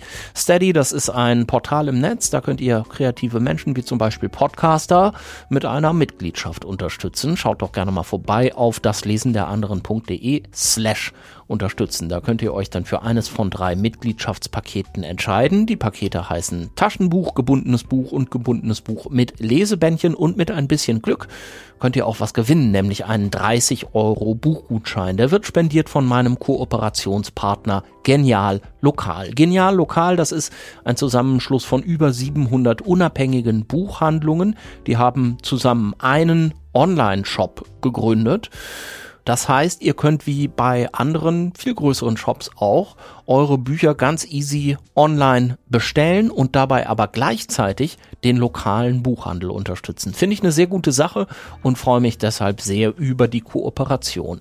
Ich verlinke euch die Bücher von Kirsten und auch die, die sie mitgebracht hat in die Sendung übrigens auch bei Genial lokal in den Shownotes auf das Lesen der anderen.de. Aber vielleicht habt ihr ja Glück und ihr müsst die gar nicht selber bezahlen, wenn ihr nämlich den 30 Euro Buchgutschein gewinnt. Der Gewinner oder die Gewinnerin aus der letzten Folge kriegt bald eine Mail von mir. Viel Spaß wünsche ich mit den Büchern und weiter jetzt viel Spaß in unserem Gespräch. Bist du bereit für den, äh, das ja. Lesen der anderen Fragebogen? Ich hoffe. Dein Haus brennt. Drei Gegenstände darfst du mitnehmen. Einer davon ist ein Buch. Was nimmst du mit? Ein Buch, ein Buch, ein Buch, ein Also nicht nur das Buch, sondern auch die beiden anderen Gegenstände möchte ich gerne von dir wissen. Ach, ein Buch. Das, das war doch jetzt so schlimm mit den fünf Büchern schon. Was soll denn das? Jetzt noch eins. Taste dich doch mal ran. Was sind die Gegenstände, die du mitnehmen würdest, außer dem Buch? Ein Messer. Um mit dem Messer dann sich durch eine Tür durchzusägen, ja, nehme genau. ich an. Ich ja. brauche ein Messer und eine Taschenlampe. ich nehme jetzt nur praktische Sachen mit, ja. Also nicht so wie, wie die gefühlte 90 Prozent der Leute haben gesagt, irgendwie Schlüssel, Handy. Ach so, wenn ich das Haus verlasse. Ja, wenn's, Einfach wenn's nur, Haus ich brennt. soll nicht, wenn's Haus brennt, sag das doch. Das habe ich jetzt nicht gehört. Wenn's Haus brennt, äh, kann ich auch Lebewesen mitnehmen. Ich habe zwei Wellensittiche und einen Hund, damit bin ich ja schon drei Bums hier. Ja, Guck. aber das sind ja keine Gegenstände. Hm, Okay. Nimm den Vogelbauer mit, da sind die Wellensittiche drin. Drei Gegenstände. Mein Handy natürlich, Mann. Ähm, meine Kaffeetasse, wo garantiert noch Kaffee drin ist. Und meine Zigaretten. Ja, dann kannst du ja kein Buch mehr. Aber das war jetzt wahrscheinlich der Sinn der Sache, ne? Dass du dir jetzt kein Buch mehr überlegen möchtest, weil dann hast du lieber die Schachtel Zigaretten ich ja dabei und ein- dann. Äh, meine Tagebücher sind Gott sei Dank alle im Büro. Brennt's im Büro oder brennt's zu Hause? Brenn zu Hause. Brennt zu Hause. Aber sonst würdest du die Tagebücher mitnehmen. Ja, das wäre schon gut. Aber das ist ja mehr als eins. Eine Kiste. Gilt es dann als ein Gegenstand? Die Kiste mit Wollen den wir mal Tag- nicht so sein. Wenn du eine Romanfigur wärst, sein könntest, welche würdest du gerne sein? Ja, ich bin nicht bereit für den Fragebogen. ich kann sowas nicht. Eine Romanfigur. Aha. Ich bin jetzt einfach Charlotte aus der Mädchenmeute. So. Und warum? Ach, ich hab der ja das so geschrieben, wie ich das gut finde. Wenn du mit einem Schriftsteller, einer Schriftstellerin vergangener Jahrhunderte oder Jahrzehnte sprechen könntest, mit wem und worüber? Ich nehme jetzt mal Fallada Ja, und ich rede mit ihm über Kinder.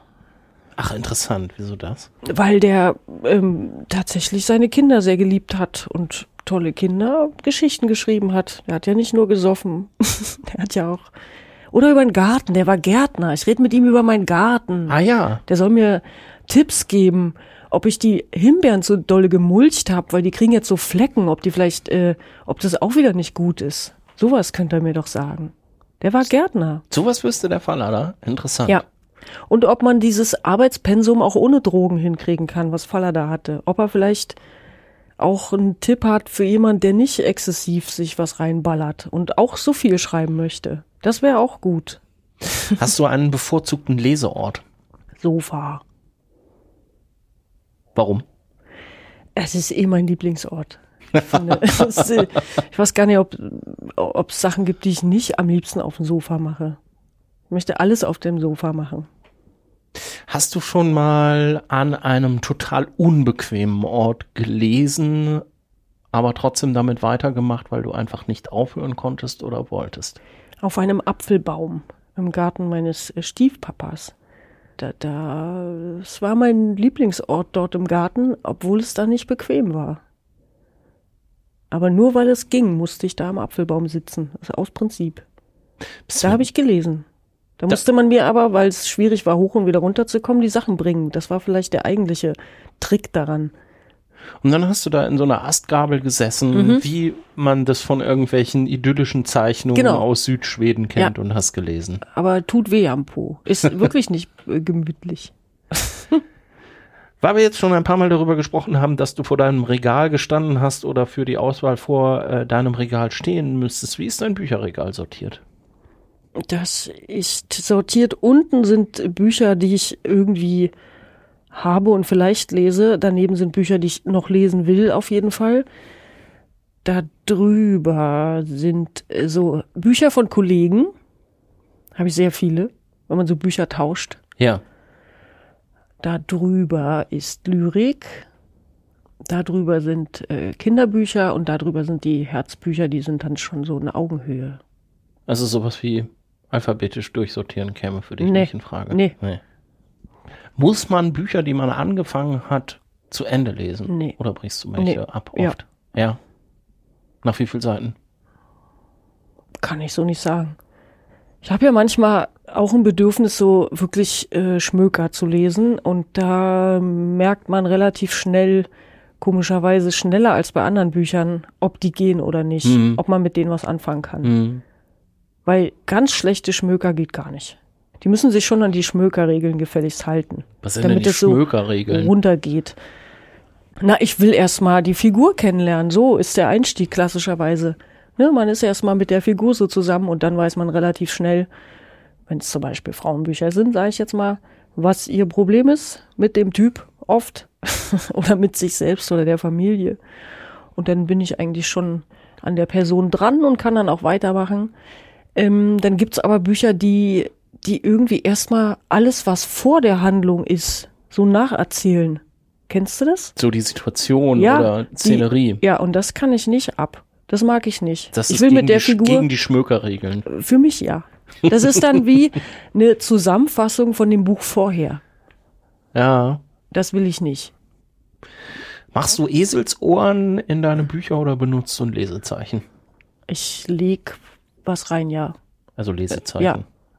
Aber halt so ein Einkaufszettel oder Ja, wie aus dem, so aus dem, aus dem, aus dem so. Rewe. Ja, Ja. hab kein schickes Lesezeichen. E-Book oder gebundenes Buch?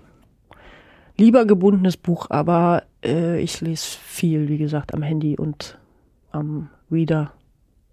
Handy mehr. Weil du gerne auch in der Straßenbahn lesen weil ich einfach total viel Bücher bei mir habe. Und das finde ich super, weil ich auch zwischen denen dann wechseln kann, wenn Ja. ich merke, jetzt ist mir danach, jetzt ist mir danach. Ich habe dann mehrere immer ausgeliehen, wo ich dann mal Lust habe oder nicht.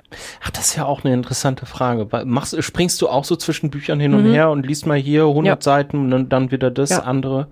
Ja, ich Außer mach das ich nämlich mich auch und ich denke aber immer so, ah nee, das ist doch eigentlich nicht richtig. Ach, Quack. Ja? Das sind ja völlig verschiedene Bedürfnisse dann. Es gibt so, ah, so, so Wissenschaftsbücher oder so, wo ich was jetzt recherchiere oder wo ich mich für was interessiere oder die irgendwelche sozial-psychologischen Dinge, bub, bub, bub. dann kann man die immer mal lesen, aber der ist einem ja nicht immer danach. Dann gibt es eben, wie gesagt, immer so irgendwelche Schmöker, die so auch offen sind. Biografien muss ich auch nicht durchgängig lesen. Da kann ich auch immer rein und raus, wie mir ist. Das Einzige, Ja. wo ich wirklich richtig dolle dranbleibe und dann gibt's auch nichts anderes, ist, wenn ich mich in so einem Roman wirklich äh, so, wenn ich mich da verknallt hab, so, wenn ich da richtig voll dran bin. Aber dann habe ich davon nicht lange was, weil dann fress ich's auch. Also wenn ich an einem Buch so dran bin, dann ist, ist das eigentlich auch weg. Du musst dich für eine Sache entscheiden, also nur noch im Leben. Ja? Schreiben oder lesen? Schreiben. Hm. Obwohl, warte mal. Das muss ich überlegen. Wenn ich das jetzt nur gesagt habe, weil es mein Job ist und ich krieg mein Geld woanders her, kriege ich bedingungsloses Grundeinkommen zum Beispiel? Nehmen wir mal an, ja. Dann nehme ich vielleicht doch besser lesen, hä? Dann könnte ich ähm, von meinen Bienenwachstüchern leben, die ich mache. Oder was könnte ich denn noch so machen? Wir haben ja jetzt sehr viel Wein gehabt dieses Jahr und haben jetzt so Traubensaft gemacht und dann Likör draus. Ich könnte doch Likör verkaufen. Und bedingungsloses Grundeinkommen natürlich dazu. Und dann äh, würde ich doch Lesen nehmen. Mhm. Machst du immer noch die Bienenwachstücher? Ich habe ja auch dir welche abgekauft. Ja, die mache ich immer, wenn der Garten dann durch ist, sozusagen. Das ist meine Wintertätigkeit. Du musst dich für eine Sache entscheiden im Leben. Ich hasse es. Nicht Lesen oder Musik? lesen. Musik. oh nee, das. Oh. Fuck. Warum denn? Das ist echt, nee. Das heißt ja, wenn ich jetzt lesen sage, würde ich ja nie wieder Beatles hören können. Das ist echt übel. Darf ich singen? wenn ich jetzt lesen nehme, darf ich selber singen? Ja. Man kann ja auch Musik im Kopf hören. Oh Mann. Lesen, aber unglücklich. Du sitzt auf dem Sofa Ja, mit dem Buch, auf das du dich den ganzen Tag schon gefreut hast. ja. Womit kann ich dich da denn noch weglocken? Ich glaube, das ist gar nicht so schwer. Es kommt darauf an, wie gestresst ich mich fühle. Sonst bin ich sehr dafür zu haben, wenn Menschen spontan fragen, ob ich heute Abend äh, Bier trinken gehen möchte. Das ist mir am liebsten. Also sich eine Woche vorher verabreden, finde ich anstrengend. Aber wenn dann, wenn wirklich nichts weiter ansteht und dann ruft jemand an und sagt, wollen wir ein Bier trinken gehen, dann finde ich das gut.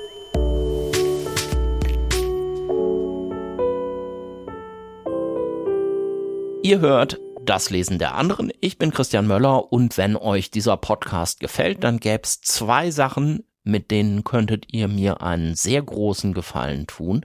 Beide sind kostenlos und beide sind total einfach. Nämlich, es wäre toll, wenn ihr von diesem Podcast nicht nur die einzelnen Folgen jeweils anklickt, sondern wenn ihr ihn bei Apple Podcasts oder in der Podcast-App eurer Wahl abonniert. So ein Abo ist kostenlos. Ich will euch hier nichts an der Haustür verkaufen und ihr müsst ja auch nicht jede einzelne Folge hören. Wenn euch mal ein Gesprächspartner nicht so interessiert, dann klickt halt einfach weiter. Aber wenn ihr erstmal auf Abonnieren klickt, dann helft ihr mir damit wirklich sehr. Die zweite Sache ist, gebt mir doch gern eine 5-Sterne-Bewertung bei Apple Podcasts. Das hilft wirklich sehr, sehr viel und vielleicht habt ihr ja sogar Lust, ein paar Zeilen dazu zu schreiben, warum euch der Podcast gefällt. Auch das hilft sehr dabei, dass das Lesen der anderen wahrgenommen wird und es Leute vielleicht auf den Podcast stoßen, die ihn bisher gar nicht kennen. Vielleicht habt ihr ja jetzt direkt beim Hören, falls ihr nicht gerade Gemüse schnippelt, auf dem Crosstrainer steht oder mit dem Hund um den Block geht, Zeit, das zu tun. Auf jeden Fall vielen Dank jetzt schon mal von mir.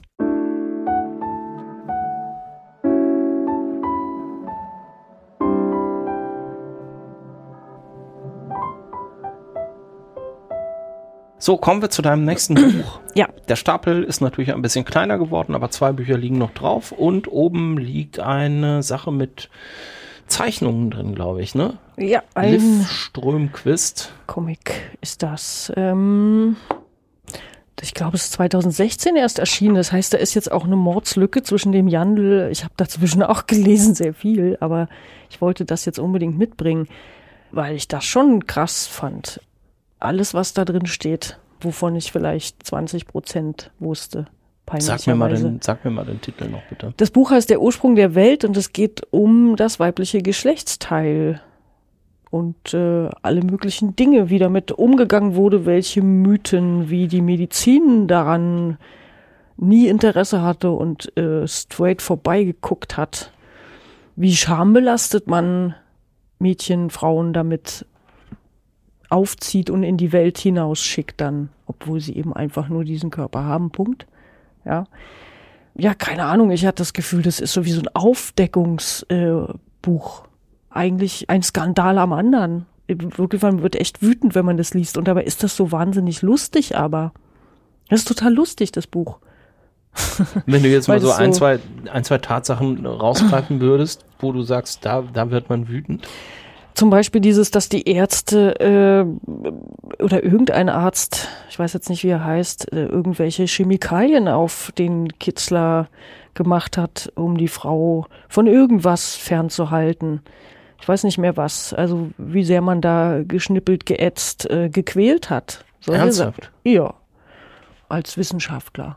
Und das in dem Buch irgendwie auch so dann, dann so auch so thematisiert, dass das ja die, die führenden äh, Le- Köpfe waren, so, ja? Ja. Dass da kluge Männer sich was überlegt haben, und zwar das.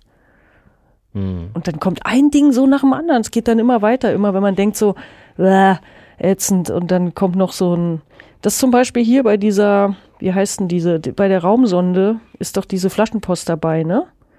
Die- Also was man diesen Zeichnungen. 1900, 1975 äh, 72 steht hier. zwei, oder 72? Genau. Ja. Und da hatte die Frau im ersten Entwurf einen Schlitz hier vorne. Und der, da gab es eine Diskussion und dann ist der wieder weggemacht worden. Überlegt es mal. Dieser kleine Strich, ja, ja. der sollte nicht zu sehen sein. Ah. Als wäre da einfach nichts. An der Stelle wird dann natürlich auch sehr schön deutlich und wahrscheinlich bei dem Thema an vielen Stellen, warum das ein Thema ist, über das man ein Buch machen sollte, was auch gezeichnet ist, oder? Ja, man hätte es ja auch beschreiben können. Aber es ist ja nun mal ihre Kunstform. Mhm. Und das sind, also man hätte tatsächlich auch die, die Fakten so hintereinander wegschreiben können. Das ist ja ein unglaublich textlastiges Comic Ja, ohne ja. Geschichte. Ja, die, Ja.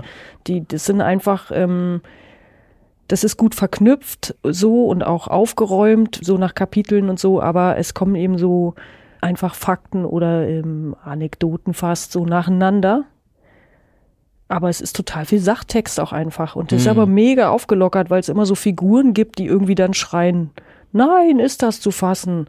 Oder ich, keine Ahnung, ich kann das jetzt nicht direkt benennen, aber es gibt immer so eine Zwischenkommentare, die dann Ja. so lustig sind, ja. Ja. Das heißt also, weißt du, die das dann so überziehen Mhm, oder mhm. so. Die Seiten sehen auch alle sehr, wenn du jetzt so blätterst, sehen schon sehr unterschiedlich aus, ne? Sehr abwechslungsreich. Ja, Fotos sind auch drin. Unterschiedliche Stile auch mal. Also das heißt, das ist ein im Wesentlichen so ein populärwissenschaftliches Sachbuch mit Zeichnungen. Ja, wo ich denke, das sollten Frauen lesen. Das ist super. Und äh, das ist so ein Buch, wo ich denke, wenn meine Tochter alt genug ist, dann Mhm.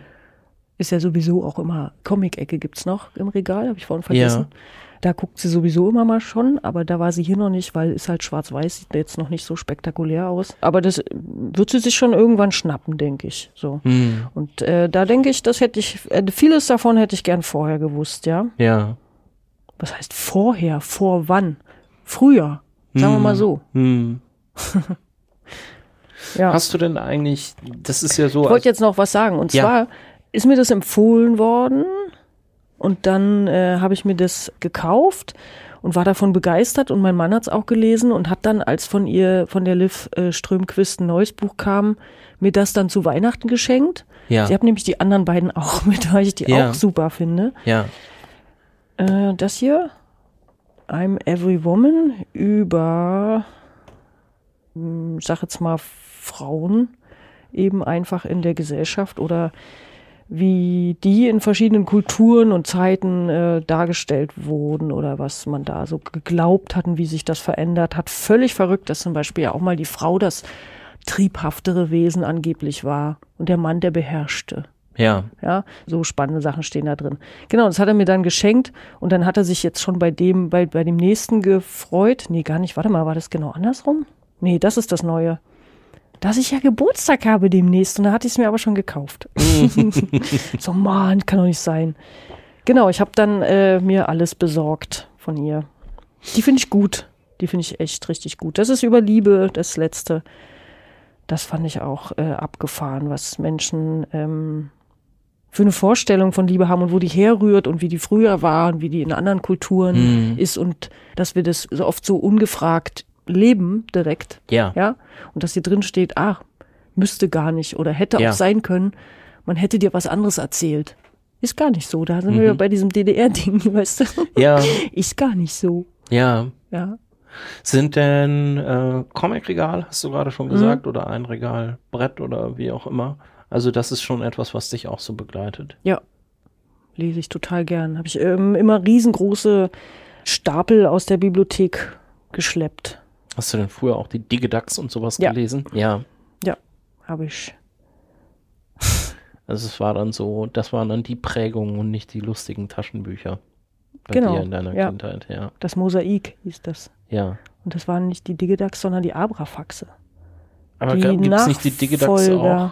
Ja, aber das sind die älteren. Ach so. Und dann gab es irgendwie so einen mm, umgemodelte Form. Das sind schon drei sehr ähnliche Typen, ja.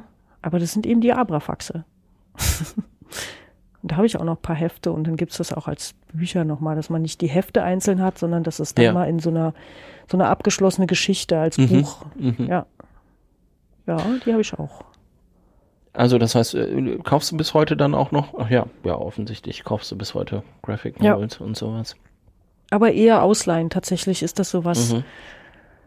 Was ich dann eben äh, stapelweise mitnehme und dann, das wäre jetzt sowas, wenn ich mich dann aufs Sofa liege und dann willst du Bier trinken, muss ich doch nochmal überlegen. wenn ich so einen Comicstapel Ja. zu Hause habe, dann Ach, muss ich interessant. doch mehr rausrücken, mich vom Sofa zu holen. Hm, Zwei Bier. zum Beispiel. Gehst du viel in die Bibliothek und leist Sachen aus? Ah, naja, jetzt eine Weile nicht. Ja. Ähm, Die kleine Tochter ist noch ein bisschen zu wurstelig dafür. Die fand es in der Bibliothek noch nicht so toll. Mhm. Und mit der Großen war ich aber viel. Also auch immer wirklich dieses stapelweise mitnehmen und dann zu Hause durchackern. Also auch Ja, so ja, ja. dieses, wie feierlich, ja, so die mitzunehmen, so das und das und das und das. Das ist ja wie so ein Rausch. Das ist ja voll Mhm. das Paradies, eine Bibliothek, ja. Ja, ich finde das auch immer voll Wahnsinn. super, dass man sich da gar nicht so beschränken muss. Ja. So. Und dann sich zu Hause aber auch durchzuackern. Wo Ja, fangen ja. wir an? Boah. Ja. Und dann gab's so Lieblingsbücher, die, die wir dann immer wieder ähm, verlängern, verlängert haben oder dann auch gekauft. Ja. Bist du schon mal in so eine in so eine äh, Sch- Straf, Strafgebührenfalle getappt? Ständig. Ja. Ja. Also ich bin ja mal ganz schlimm da reingetappt, weil ich dann irgendwann gedacht, oh nein, jetzt ist da schon so viel drauf, so und anstatt dann direkt hinzugehen, Mhm. dass es wenigstens nicht mehr wird, habe Bist ich du umgezogen. so, so Deshalb wohnst du jetzt in Berlin. Deswegen wohne ich jetzt in Berlin. Nee, habe ich aber mal, ich habe wirklich mal, also in Köln, da war ich aber auch noch Mhm. relativ jung, so Anfang Mitte 20 oder so. Bin ich jahrelang nicht mehr in die. Dann haben die sich irgendwann Mhm. auch nicht mehr gemeldet mit diesen Gebühren. Und ich bin jahrelang deswegen nicht mehr in die Stadtbibliothek gegangen. Und nach Jahren wollte ich dann doch gerne mal wieder in die Stadtbibliothek und bin da hingegangen und habe gesagt, ja, guten Tag, ich hätte gerne irgendwie Mhm. so einen Ausweis. Und dann haben die da alles so in ihren Computer eingegeben. Und dann kam plötzlich, oh, sind also Christian Möller und Sie haben mal äh, da und da gewohnt, so, äh, ja. Ja, also Sie hätten hier ja noch die und die, äh, die Bücher, haben Sie ja immer noch zu Hause. War das und, und wie viel Geld war das? Weißt du das, noch? wo- hätte man lieber nicht mehr so genau wissen wollen, glaube ich. Also ich glaube, die haben dann da auch so ein bisschen drüber hinweggesehen und haben Mhm. gesagt so, schön, dass sie jetzt da sind. Mhm. Wir rechnen jetzt einfach mal aus, was die so ungefähr kosten würden, wenn, wenn wir Ja. die kaufen, weil ich hatte die auch nicht mehr. Ja. Und dann bezahlen sie das einfach und die anderen Gebühren, Ja. so, das ist jetzt mal okay. So wahnsinnig erleichternd natürlich Mhm. in dem Moment. Nee, wir haben oft, äh, was heißt wir, ich, die Verantwortung trage ich ja, ähm, zu spät abgegeben um, und auch Sachen verschusselt irgendwie, wo ich dann behauptet habe, was heißt behauptet, ich war mir ganz sicher, ich hätte sie mit zurückgebracht. Vielleicht, die haben dann auch gesagt, ja, manchmal verschwinden auch Bücher oder jemand leiht die gleich wieder aus, obwohl die noch nicht zurückgedingst sind oder wie auch immer. Und da mussten wir auch schon nachkaufen.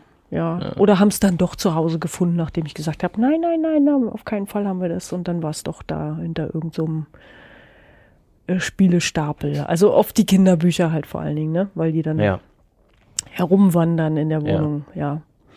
Ich habe aber gerade übrigens gelesen, dass irgendeine Stadt oder das ganze Land, ich glaube die Stadt, das abschafft, äh, dass, äh, dass es äh, Mahngebühren da gibt Ach, weil das einfach dafür sorgt, dass bestimmte Leute, glaube die wenig Geld haben, gar nicht mehr in die Bibliothek Hm. kommen und an die sich ja eigentlich das Angebot ja, extra richten soll, Ja. so ja. und dass das die abhält davon, weil es eben doch mal passiert, dass du Bücher zu spät Ja. abgibst und das wäre für sie dann schon zu teuer und dann haben sie die Erfahrung einmal gemacht und kommen nicht wieder und so weiter und Ja. dann hat man das jetzt einfach abgeschafft. Es, du musst da keine Strafe mehr zahlen. Ja. Du sollst sie pünktlich zurückbringen und tatsächlich fühlen sich die Leute dann wohl wohler und kommen auch häufiger. Ja.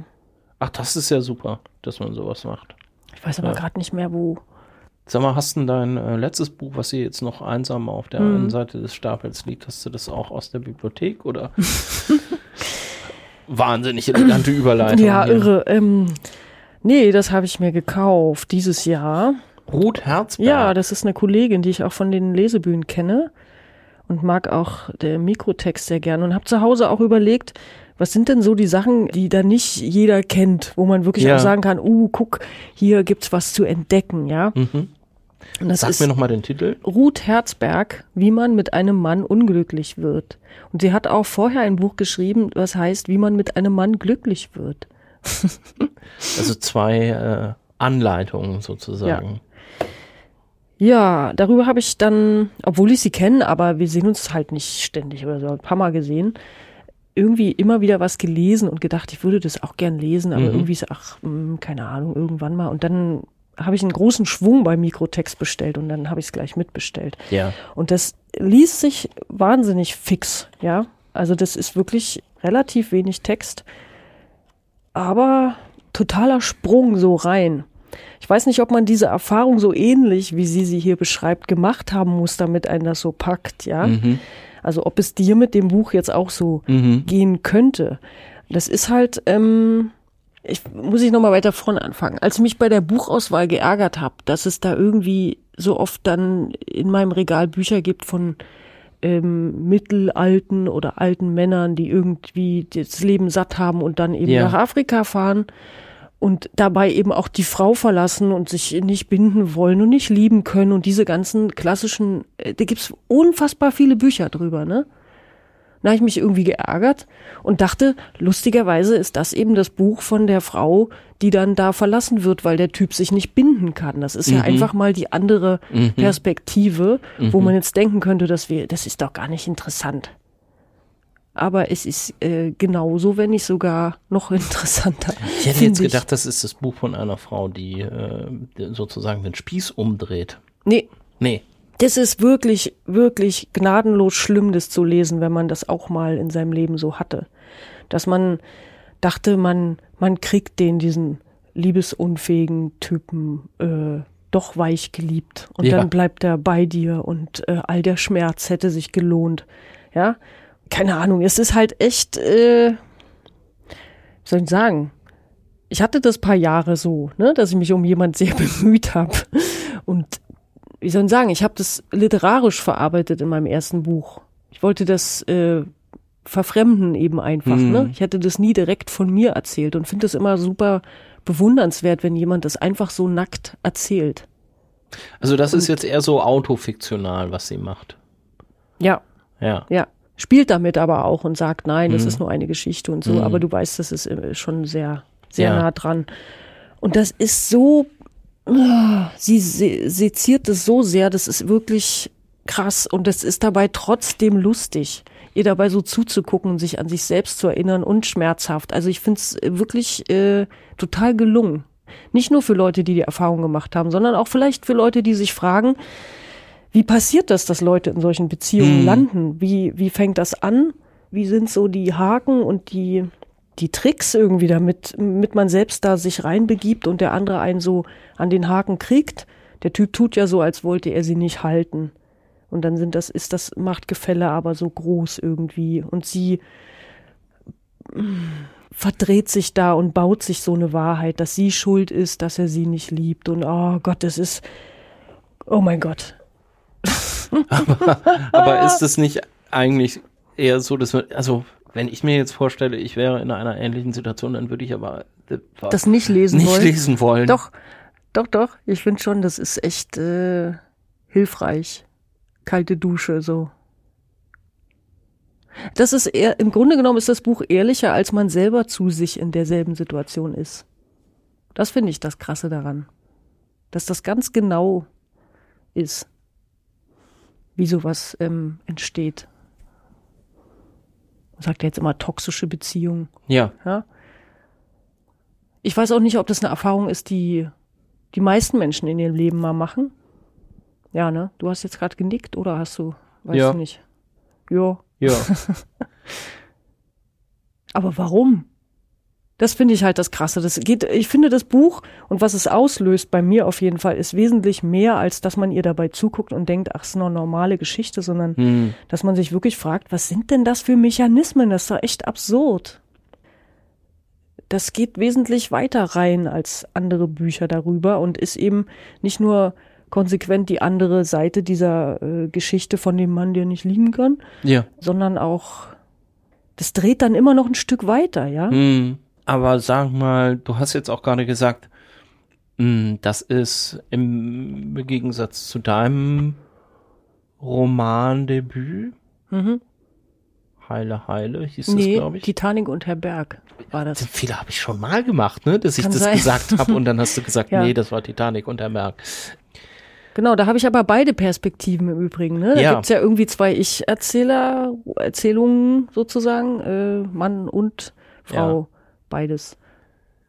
Genau, aber diese Art der Verfremdung hast du Mhm. ja jetzt eben gesagt. Also ähm, man, man rückt dazu dann auch so ein bisschen auf Distanz, man Ja. ähm, macht dann vielleicht auch noch mal was was anderes Mhm. daraus und verarbeitet es damit ja vielleicht doch Mhm. auch noch mal auf eine andere Art und Weise.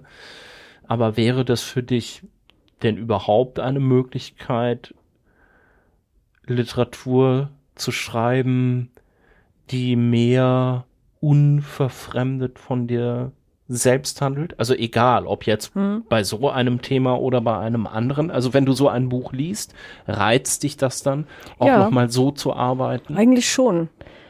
Aber vor allem, weil ich es äh, noch nicht gemacht habe und dann finde ich das immer interessant, das zu machen, wenn ich es noch nicht gemacht habe und weil ich ähm, mich davor auch scheue. So tatsächlich eben aus Scheu. So nicht Ja. aus irgendwelchen Bedenken, ob irgendwas davon ähm, mehr wert wäre sozusagen. Ne?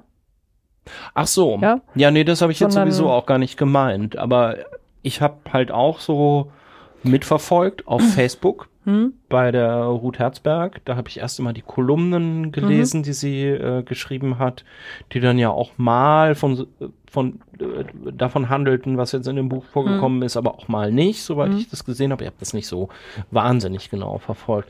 Aber ich habe das so aus dem Augenwinkel gesehen, ah, es gibt da jetzt dieses Buch, es scheint ziemlich autobiografisch zu sein. Und, und das verbinde ich jetzt so mit ihr. Weißt du? Also Ach so, du Ist- meinst, ist es ist, das ein nicht- Nachteil, wenn das dann passiert. ja, ist das ne? nicht auch so eine Sache? Ja, weiß ich nicht. Dann, ach, das ist Kirsten Fuchs. Ah ja. Vor allen Dingen, wenn es um so eine Bettgeschichten geht. Wenn es um so eine du das? Geschichte ah, geht. Okay. Ja, naja, Ja. Aber auch überhaupt, wenn man etwas von sich, also das ist doch für SchriftstellerInnen Mhm. immer die Frage, wie viel gibt man von sich preis? ja, ja, klar. So, weil jetzt fragen wahrscheinlich auch sowieso alle Leute Mhm. immer und ich stelle solche Fragen ja auch. Wie ist denn das bei dir? Bist Mhm. du auch mal mit einer Mädchenmeute weggelaufen? so.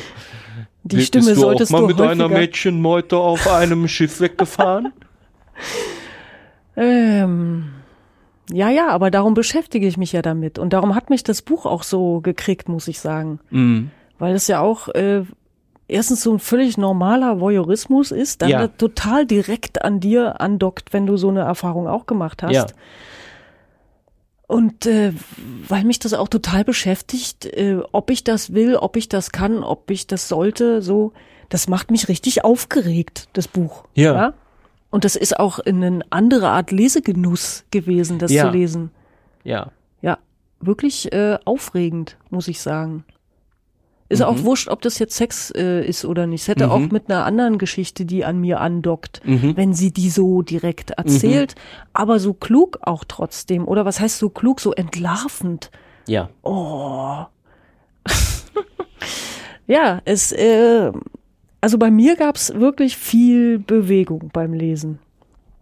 Und das traut man diesem kleinen Büchlein so nicht zu, Stimmt. ja, wo man Ja. so denkt, boah, da hat sich eine Frau in einen Mann verliebt und dann rennt sie ihm hinterher und er ruft nicht an. Nee, das ist aber schon krass, was das Buch, wie es das macht.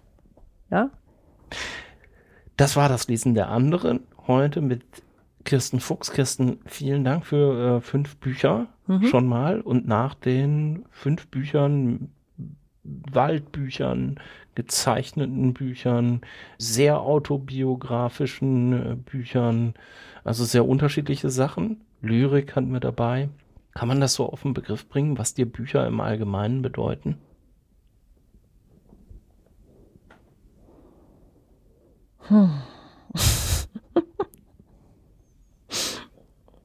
Oh Gott, weißt du, das ist der Trick, deshalb schreibe ich. Du kannst mich nicht einfach irgendwas fragen und dann soll ich was sagen, was dann stimmt. Ja, das geht nicht. Ich muss darüber nachdenken, dann muss ich es schreiben und dann nochmal überarbeiten. ist eigentlich überhaupt ein Wunder, dass man Interviews mit mir machen kann. Ah, ähm, Bücher allgemein, das bedeuten die Bücher allgemein. Du oh. kannst ja erstmal doppelt so viel sagen. Und, und dann, dann, kürzen was. So. Aber das ist doch Stulle.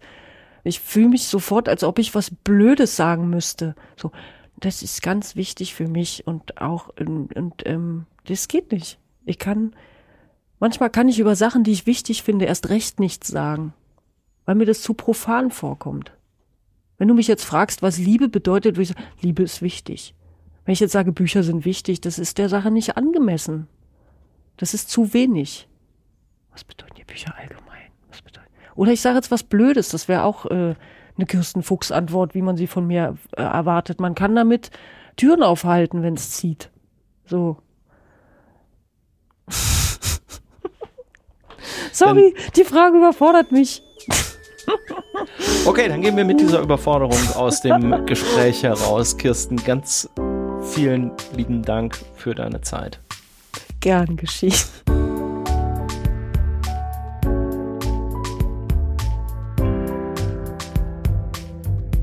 Das war das Lesen der anderen, diesmal mit der Schriftstellerin Kirsten Fuchs. Unterhalten haben wir uns unter anderem über Bücher von Ernst Jandl, Saul Bellow und Liv Strömquist. Die genauen Angaben stehen in den Shownotes zu dieser Episode unter daslesen der anderen.de. Und wenn ihr schon mal da seid, schaut doch vielleicht mal auf der Unterstützenseite vorbei. Vielleicht mögt ihr mich ja mit einer Mitgliedschaft supporten. Dafür sage ich jetzt schon mal vielen Dank. Das hilft mir sehr, hier diesen Podcast zu produzieren. Und wie gesagt, gesagt, wenn ihr mich anderweitig unterstützen wollt, dann schreibt mir noch gerne eine 5-Sterne-Bewertung oder sogar eine kleine Rezension auf Apple Podcasts oder ihr twittert über das Lesen der anderen, schreibt was auf Facebook, sagt es Leserinnen und Lesern aus eurem Bekanntenkreis weiter. Das hilft alles, diesen Podcast hier noch bekannter zu machen und dadurch möglichst lang am Leben zu halten. So, Leute, vielen Dank fürs Zuhören. Ich bin Christian Möller. Bis zum nächsten Mal. Macht's gut. Tschüss.